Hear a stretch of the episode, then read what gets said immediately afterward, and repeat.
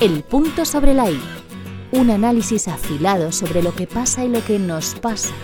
Una reflexión mordaz y discutible como todo en la vida. Con Ángel Morón. Hoy, un mundo peligroso. Vivimos en un mundo cada vez más peligroso e impredecible. Estas son palabras prácticamente textuales del noruego Jens Stoltenberg, el secretario general de la OTAN, esa organización creada hace casi un siglo, en abril de 1949, poco después de la Segunda Guerra Mundial. La Organización del Tratado del Atlántico Norte es una alianza geoestratégica internacional que a día de hoy suma una treintena de países. En breve serán dos más, Finlandia y Suecia, países que hasta ahora hacían gala de una elegante neutralidad. La organización se creó como escudo protector ante la alargada amenaza del Este, el bloque de la URSS, la Unión de Repúblicas Socialistas Soviéticas.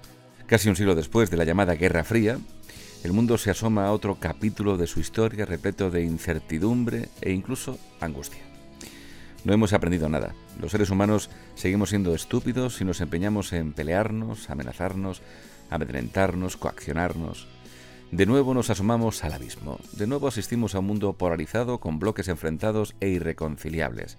La caída de la Unión Soviética a principios de los años 90 hizo que la amenaza comunista se deshiciera como un azucarillo. Pero la gran Rusia, liderada por un tipo que parece peligroso como es Putin, pide paso, vuelve a reverdecer y se niega a ser una comparsa en el concierto internacional. Los rusos abrazaron el capitalismo, pero su régimen político se mantiene lejos, muy distante de las democracias occidentales, Rusia es una república presidencialista gobernada con mano de hierro por el individuo llamado Putin con maneras dictatoriales. China, por su parte, es un gran gigante que dejó hace mucho de tener pies de barro. Se ha erigido en superpotencia y es la gran fábrica de este mundo globalizado cada vez más interconectado.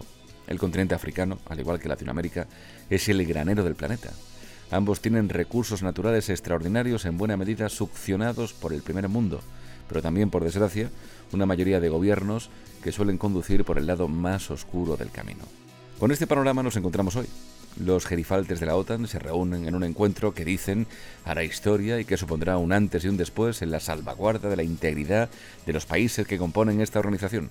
A grandes rasgos se ha acordado aumentar el gasto en defensa, un 2% del PIB de cada nación, y se han lanzado proclamas para advertir al resto del mundo que la OTAN está preparada para afrontar cualquier amenaza sobre su territorio. Con esto el señor Sánchez ha sacado pecho hablando de Ceuta y Melilla, inflándose cual pavo real. Habría que recordar que nos hemos vuelto muy amigos de Estados Unidos con el cambio en relación al Sáhara Occidental, siguiendo las tesis defendidas por Marruecos y los norteamericanos, y enfrentándonos por ello a Argelia. La OTAN también considerará un enemigo a países como Argelia, por ejemplo, si osan contravenir los intereses de algún país miembro como España. Pero la organización militar, y esto es lo preocupante, se ha manifestado en esta cumbre con términos que alarmarían a cualquiera, con términos realmente belicistas. Se habla claramente de que hay una amenaza seria, Rusia o Putin si se prefiere. La invasión de Ucrania, iniciada hace casi cuatro meses, de momento es una guerra entre dos países, Rusia, que es el agresor, y Ucrania, la víctima. Y esta cuenta por ahora solo con apoyo logístico y moral de la OTAN.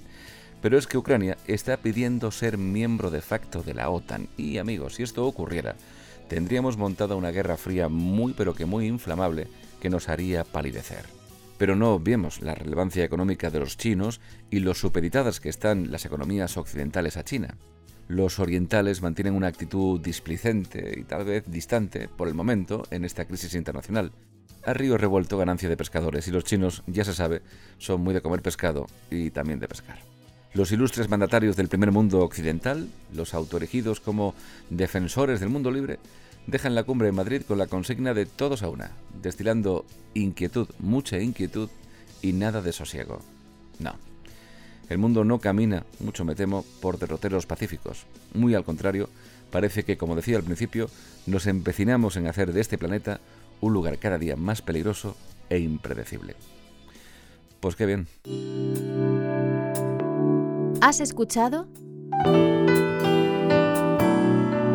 El punto sobre la I. El podcast de Ángel Morón.